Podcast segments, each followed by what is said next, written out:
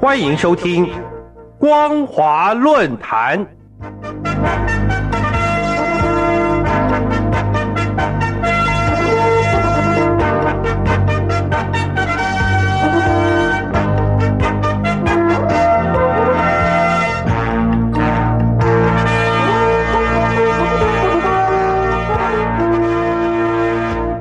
各位听众朋友，大家好，欢迎继续收听光华之声。您现在收听的是光华论坛的节目，我是老谷。今天我们所要讨论的题目是：中共效仿俄罗斯资讯战，运用虚假讯息。二零二一年四月八号，中共共产党与中国人权事业发展进步国际研讨会在大陆吉林省长春市召开，既有来自美国、英国、法国、德国、荷兰。奥地利以及埃及等二十多个国家以及国际组织的专家学者、机构负责人、媒体人士、在陆留学生以及中共中央宣传部、中国人权研究会等有关部门、研究机构、社会组织代表一百多人，借由网络视讯、线上线下相结合的方式参加会议。随即，中国人权研究会于同月九号发表。美国对外侵略战争造成严重人权主义灾难的文件，指称美国打着人道主义干涉旗号对外动武的恶劣行径，深刻指出这些战争不仅夺去了大量军人的生命，更造成了极为严重的平民伤亡以及财产损失，导致严重的人道主义灾难。检视近期中共针对文化战争以及身份认同议题作为政治宣传武器。已经引起国际智库与媒体高度关注，发现中共很显然是在仿效俄罗斯资讯战的手法，试图运用虚假讯息，力图凸显美国政治与对外行动的错误，并把目前冲击着西方的族群矛盾、文化战争以及身份认同的问题作为政治武器。二零二一年三月二十四号。中共国务院新闻办公室发布《二零二零年美国侵犯人权报告》，指称美国侵犯人权与少数族裔待遇，并形容在美国种族主义是全面性、系统性，而且是持续性的存在。美国少数族裔遭到受系统性的种族歧视，处境相当困难。美国政府应该对疫情任性妄为导致失控、酿成人间悲剧来负责。就在报告发布的前几天，十八号，美国国务卿布林肯、国家安全顾问沙利文在美国阿拉斯加举行拜登总统上任后首次美中外交高层会晤，双方实则进行了激烈的交锋。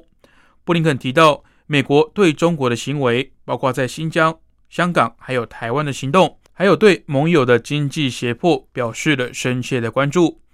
中共中央政治局委员。中央外事工作委员会秘书长兼办公室主任杨洁篪则抱怨美国干涉中国内政，而且也提出中国在人权方面不断取得进步，但美国国内在人权方面却存在着很多问题。近期中共不断宣称，外国与西方媒体应该停止来干涉中国的内政，基本上就是用这种论述来反驳有关中国的侵犯人权的指控。而如今，中共政治战略更具对抗性，而且效仿俄罗斯的战术，在西方国家战线前寻求变被动为主动。国际智库媒体也发现，正如同俄罗斯国营媒体一样，中共官方宣传正聚焦在美国以及西欧的种族不公平、收入不平等的问题上，意图转移大陆社会对中共侵犯普世人权的关注。包括对穆斯林维吾尔族人进行种族灭绝、镇压香港反送中运动等等。大西洋理事会亚洲安全倡议的高级研究员罗伯特，在中国虚假讯息战略报告中，不仅指出中国的虚假讯息努力正变得越来越老练，并归纳发现中共将美国警察对非裔美国人实施暴力后发生的民间动乱。被用来反击批评香港警察对支持民主的抗议者滥用权力的声音。位于纽约的民主与人权研究机构自由之家研究中国以及香港事务的主管库克，在中国媒体快报专文中，除了指出中国方面的虚假讯息手法正在趋于老练元熟，并变得更加复杂精细之外，也发现中共将大量的人力还有财力投入在虚假讯息的传播，其整体的复杂性以及影响力都有所增加。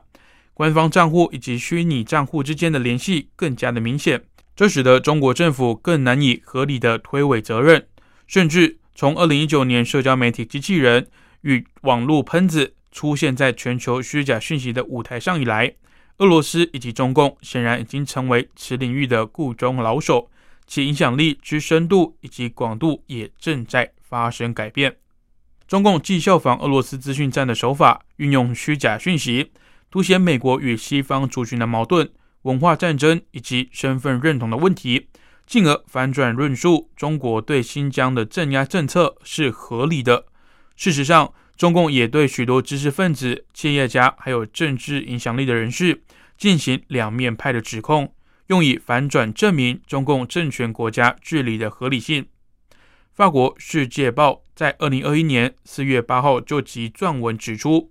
中共电视台在同月二号播出的《阴影中的战争》，打击新疆恐怖主义所面临的挑战，其中就提到在训诫新疆官员与国际恐怖组织联系的两面派现象，以为维吾尔族官员被判死刑做政策辩护。